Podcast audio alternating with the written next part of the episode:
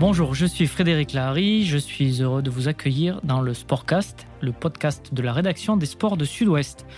Au programme de ce numéro, deux invités, Nicolas Le Gardien et Vincent Romain, qui sont les, les spécialistes de Sud-Ouest des Girondins de Bordeaux.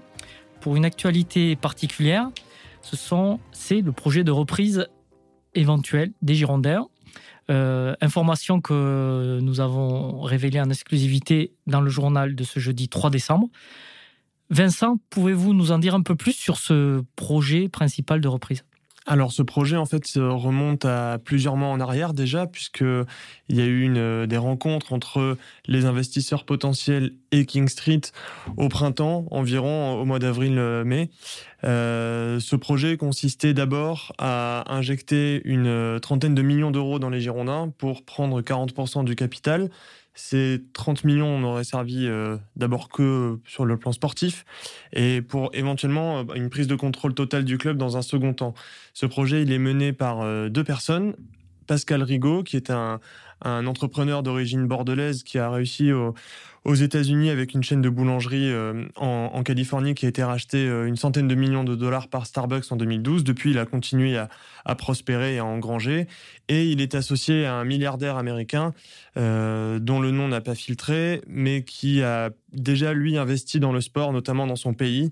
donc, en gros, ce sont deux, personnes qui, associées, ont des moyens assez importants pour investir dans un club de foot comme les Girondins. Ils ont présenté ce, projet à King Street qui a retoqué euh, la proposition, a priori. Voilà, King Street euh, leur a répondu soit on vous vend tout, euh, soit on ne vous vend rien du tout. du coup, ça veut dire que le projet est plutôt en stand-by aujourd'hui, que c'est plutôt froid, même si les, échanges entre King Street et ses investisseurs potentiels n'ont jamais été vraiment rompus et qu'ils se poursuivent depuis de manière informelle. Nicolas, c'est pas la première fois qu'il y, a des rumeurs autour d'une éventuelle reprise. Là, ce sont plus que des rumeurs puisqu'il y a un projet concret. Est-ce que ce projet-là est sérieux? Est-ce qu'il est viable selon vous? On n'a pas aujourd'hui, c'est la petite interrogation qu'il y a par rapport à ce projet. On n'a pas les, sommes financières qui seraient euh, qui seraient investies, euh, qui seraient investies. Euh, on n'a pas, on n'a pas, on n'a pas l'information. Ce que l'on sait en revanche, c'est que il est adossé à, des personnes, à des personnes sérieuses, à des personnes qui ont une vraie surface financière. Ça ne veut pas dire que ça serait des, des, mécènes et des puissants fonds, mais mais, mais le, le, projet semble semble solide. Après, il est attaché à des à des personnes à des personnes locales. Je crois que que, Pascal Rigaud, euh, quand on voit les, noms, euh, présents autour de lui, a essayé de rassembler euh, différentes personnalités de, la région qui, connaissent le club, qui sont autour du club. Donc, il, ne, partirait pas complètement dans l'inconnu. Vincent, justement, vous vous êtes procuré la, plaquette de, présentation. Quelle est l'équipe autour de Pascal Rigaud si le projet prenait corps? Alors déjà, Pascal Rigaud, lui, serait juste dans le, board. En fait, euh, il n'aurait pas un vrai rôle opérationnel ou exécutif au club, même si c'est lui le moteur du projet. Effectivement, il aurait une équipe euh, directement au quotidien du club pour le gérer. À la tête de cette équipe, ce serait Stéphane Martin, euh, donc il serait qu'on connaît, connaît, à Bordeaux. Voilà, qui a été de nouveau qui a été déjà président des Girondins entre 2017 et 2018. Euh, il y aurait également euh, Alexis Galis, qui est le qui est de la famille des anciens joueurs des Girondins qui portent le même nom, et le, le directeur sportif serait serait Alain Roche qui, on connaît euh, aussi. Qu'on connaît aussi actuellement, ce qui est assez, euh, assez cocasse, entre guillemets, puisque ce projet date du printemps et qu'Alain Roche a été nommé directeur sportif des Girondins en mois d'août. Donc ça veut dire qu'il y avait, y avait déjà l'idée, en fait, de le faire accéder à ces responsabilités-là et que finalement l'idée a été euh, récupérée ou utilisée, on ne sait pas trop, par King Street et Frédéric Longuepé cet été. Vous pensez que, que ce projet-là, cette plaquette de présentation-là, a pu un peu aiguillonner le King Street et Frédéric Longuepé dans, dans, dans la nouvelle direction qu'ils ont donnée au club, qui est une direction un peu plus locale. Est-ce que vous pensez que ça peut avoir une influence? Ben, en, tout cas, c'est ce qui semble se dessiner. Euh, ce qui est sûr, c'est ce qu'on disait tout à l'heure, c'est que le contact n'a jamais été rompu entre King Street et ses acquéreurs potentiels et que ces acquéreurs potentiels continuaient aussi à expliquer euh, ce que eux souhaiteraient mettre en place aux Girondins. Et eux ils sont pas du tout dans une démarche de on garde toutes nos idées pour nous on veut que ce soit seulement nous qui réussissions eux ils ont le, club en tête. Donc s'ils ont de bonnes idées ils les font partager. Après évidemment ils n'ont pas donné euh, tous leurs projets clés en main à King Street et à Frédéric Longuepé en disant ben voilà faites prenez toutes nos bonnes idées et appliquez-les mais au moins certaines et en l'occurrence la nomination d'Alain Roche au poste de directeur sportif. euh, Nicolas, on a, en regardant de loin, on a l'impression que ce projet ressemble un peu à, ce que présentait GACP, c'est-à-dire une, espèce de gérance du club. Mais est-ce que, ça, y ressemble ou est-ce que c'est complètement différent dans, l'approche, dans le projet? Bah, la, la, première, euh, la première différence, c'est que en, arrivant, King Street et GACP, c'était des gens qui venaient de l'extérieur, qui ont recruté des gens de l'extérieur, donc finalement qui ont acheté le club. Et une fois qu'ils sont arrivés, ils ont découvert finalement ce qu'était le club, ils ont découvert l'environnement. Voilà.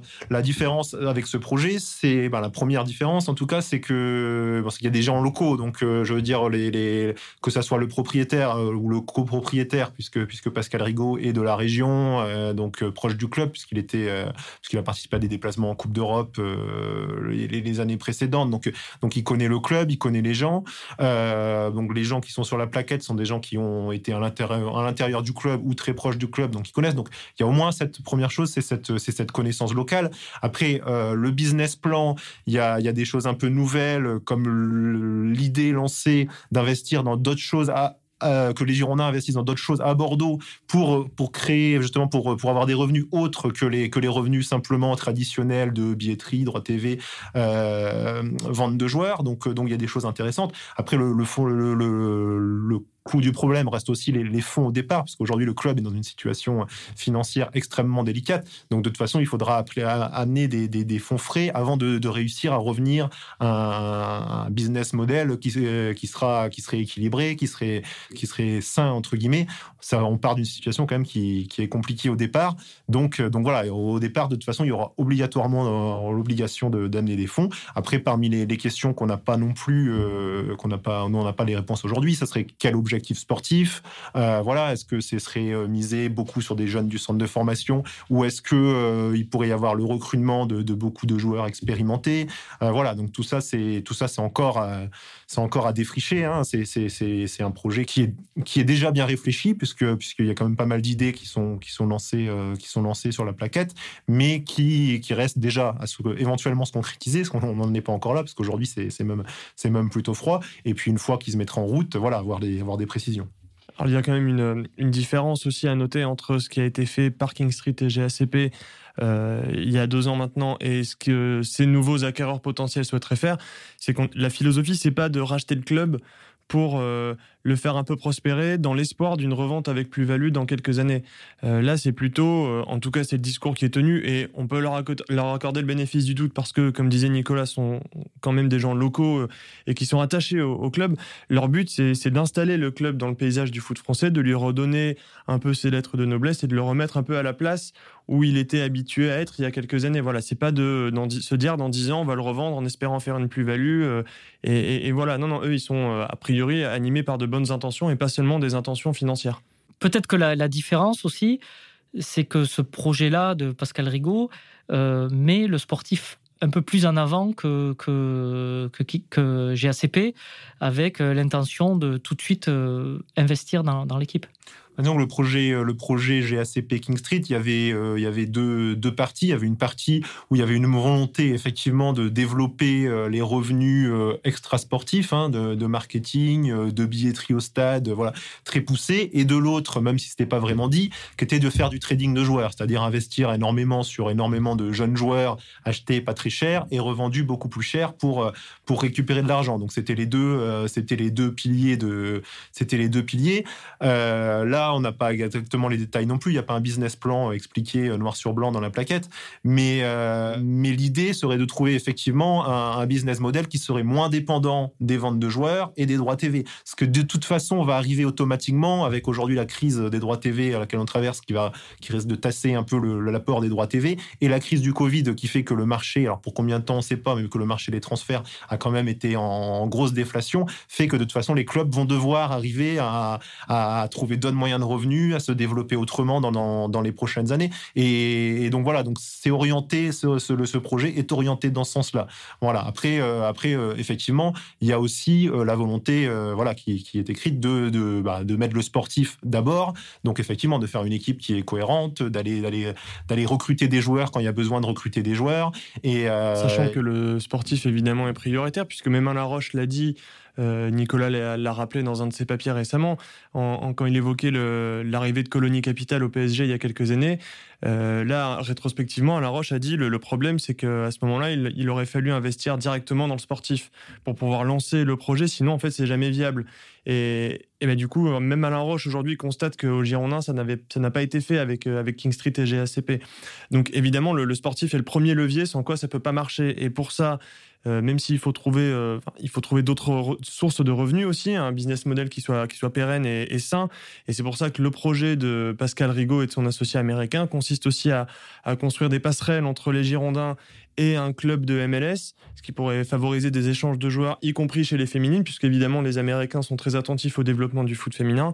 Et après, il y a d'autres partenariats aussi qui sont envisagés avec euh, entre les Girondins et une université américaine, par exemple, sur la, recherche euh, et la science du sport pour améliorer la performance, les recherches en physiologie et, et l'histoire. Euh, et l'idée aussi, c'est ce serait d'investir dans des startups de la région. Voilà, enfin, ils ont plusieurs idées, effectivement, pour diversifier les sources de revenus et être moins dépendants des droits télé et des ventes de joueurs. Il y a aussi le, rapport avec les, supporters, parce qu'il y a Alexis Galis, comme vous le dites, euh, qui est dans, le projet. Euh, Galis, c'est pas c'est pas un nom neutre pour l'histoire des Girondins et non plus pour les Ultras, puisqu'ils ont ils ont eux-mêmes baptisé le stade René Galis. Il y a aussi Stéphane Martin, qui était plutôt apprécié par les Ultras. Est-ce que vous pensez que ça peut aussi euh, apaiser les relations avec les ultras, si, si ce projet euh, allait au bout, évidemment? Oh bah, Je pense que c'est même une évidence. Euh, alors, on n'en on a pas la, preuve, on n'en a pas vraiment parlé avec eux, mais ce projet a tout pour, se, pour être adoubé par les ultras, en tout cas. Et, et ça les conforte d'autant plus, à mon avis, dans leur opposition à la direction actuelle. parce qu'ils peuvent venir, mais regardez, on a il y a un projet qui est sérieux sur la table, ils sont venus pour, pour essayer de racheter le club et en faire quelque chose de bien qui correspond à nos valeurs, alors que vous, je parle de Frédéric Longuepé et de King Street, aujourd'hui, ça, ne nous, que ce que vous faites, ça ne nous correspond pas du tout. Donc évidemment, pour les Ultramarines, ce serait, euh, ce serait une excellente nouvelle. Mais quelle peut être maintenant la position de King Street? Ils ont, bon, ils ont retoqué le projet, comme vous l'avez dit, parce qu'ils euh, préfèrent vendre euh, le, club comment euh, King Street peut réagir? Quels, vont être les éléments déterminants dans, la stratégie de King Street dans les prochaines semaines ou les prochains mois?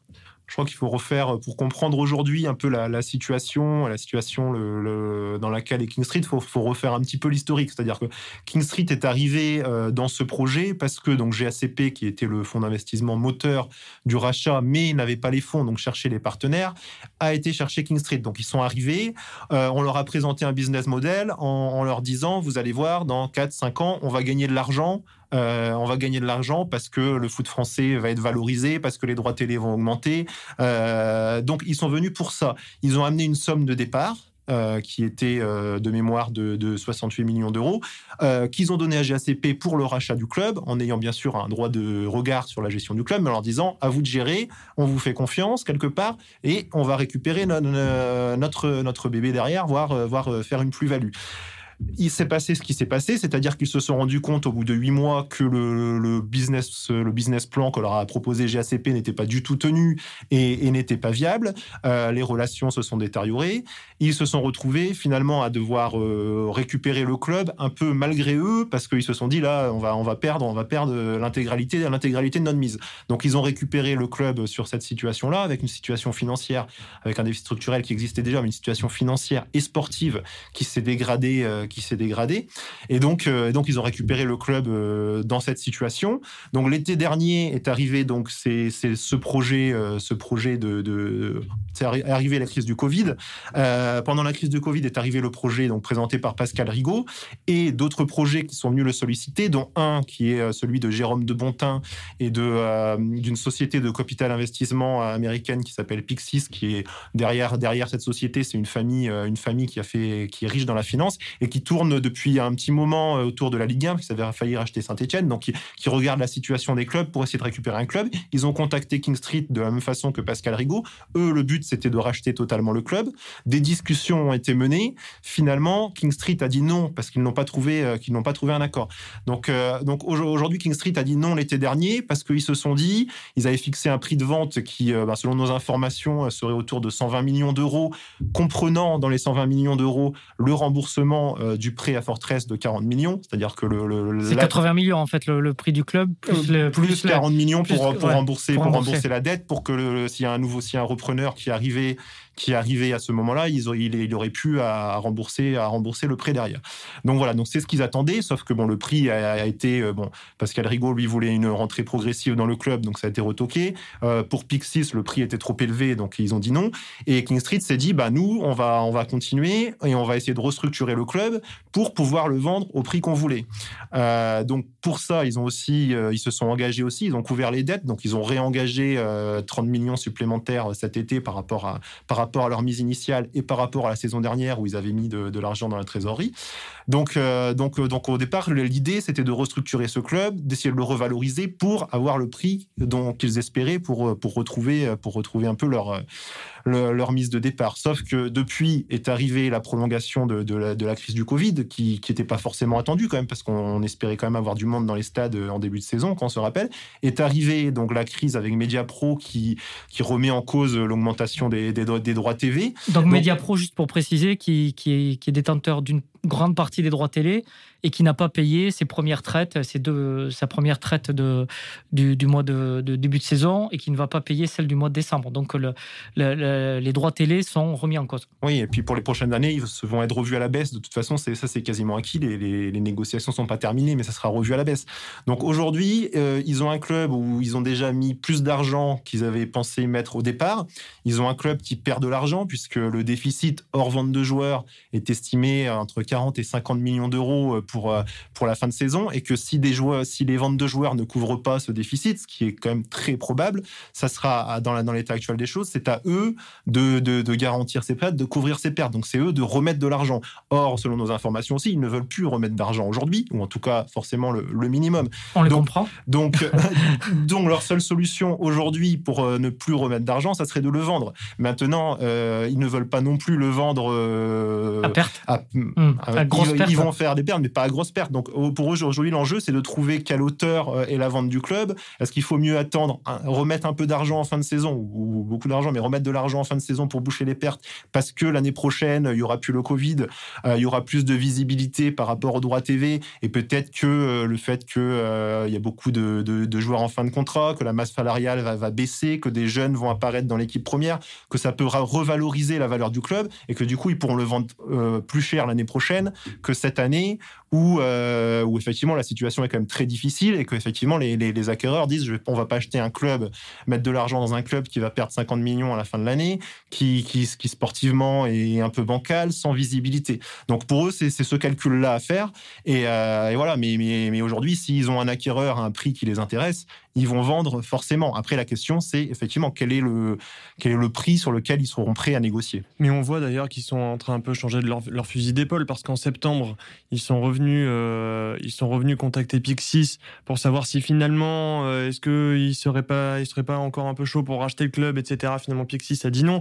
Mais ça montre bien l'état d'esprit dans lequel est King Street aujourd'hui. C'est-à-dire qu'ils se sont vraisemblablement rendus compte qu'avec ce club, ils ne rentreront jamais dans leurs frais. Euh, on, on, rappelle, ils ont dépensé depuis qu'ils sont à Bordeaux, ils, ils ont dépensé environ 140 millions d'euros, ce qui est énorme, et, c'est quasiment garanti qu'ils ne rentreront jamais, ils ne, jamais ils ne vendront le club à ce prix-là, même en comptant la dette de Fortress. Donc maintenant, l'idée, c'est bah, on vend pour essayer de limiter les pertes autant que possible. Mais en attendant, ils peuvent pas laisser le club couler parce que bah, l'idée, c'est quand même de le vendre. Et puis, ça reste un fonds d'investissement qui est coté en bourse. Donc, il y a aussi une question d'image et de réputation à entretenir un fonds d'investissement, même si sa surface financière est énorme et qu'elle se compte en milliards d'euros. Un investissement de, 68 millions d'euros à la base qui euh, se traduit par euh, chaque année des remboursements, enfin des, des couvertures de déficit à 30, 40, 50 millions d'euros en termes de, réputation pour un fonds d'investissement, c'est hyper négatif. Donc pour eux, l'intérêt là, c'est vraiment de, contenir autant que possible, d'espérer que leurs actions au Girondins ne soient pas trop médiatisées aux États-Unis parce que c'est là-bas que c'est important. En gros, quand les médias français ou européens en parlent, à New York, ils s'en fichent complètement. Mais si jamais ça, venait aux oreilles des médias américains, peut-être qu'ils s'en fichent complètement aussi. Hein. Mais euh, si jamais ça venait à être expliqué là-bas, ça, pourrait leur causer vraiment du tort. Après, je pense qu'il y, a une dans, ce qui va se passer dans les, dans les mois, euh, voire année, euh, l'année qui vient, il y, a, une chronologie. Il faut d'abord avoir le verdict de, de, cette crise des droits TV, c'est-à-dire qu'ils sachent ce qu'ils vont récupérer sur cette saison, parce qu'aujourd'hui c'est toujours un point d'interrogation de savoir si, si, les, si les clubs vont recevoir l'argent qu'ils devaient recevoir pour, pour la saison actuelle. A priori, non. Et, pas la totalité, en tout cas. Très probablement pas la totalité, voilà, on ne sait pas, et savoir quels, vont être les, droits télé versés, puisque c'était quand même jusqu'en 2024. Donc, euh, quels vont être dans les, dans les prochaines années les, droits télé? Une fois qu'ils auront ça, eux, ils auront déjà un, un, produit quelque part qu'ils pourront présenter à d'éventuels à d'éventuels acheteurs, et que ce sera plus facile pour eux de définir un, un, prix éventuel. Ils auront aussi plus de visibilité sur les résultats sportifs de cette saison, qui comptent, puisque, puisque forcément les droits TV dépendent, dépendent du classement. Ils auront plus de visibilité sur, sur les éventuelles ventes de joueurs, euh, s'ils en font en janvier, euh, voir, euh, voir, s'ils ont des, des, perspectives pour juin. Donc ils pourront, ils pourront plus facilement, eux, dire, voilà, on va, on, va espérer tel prix. Les, acheteurs auront plus de visibilité. Donc une fois qu'on aura cette sortie de crise des droits TV, crise du Covid aussi, puisque a priori on, on, approche de la fin, qu'on aura plus de visibilité. À ce moment-là, eux pourront retourner vers les, les, éventuels acheteurs intéressés, et les acheteurs intéressés, eux, bon, bah, devront aussi se, se, positionner.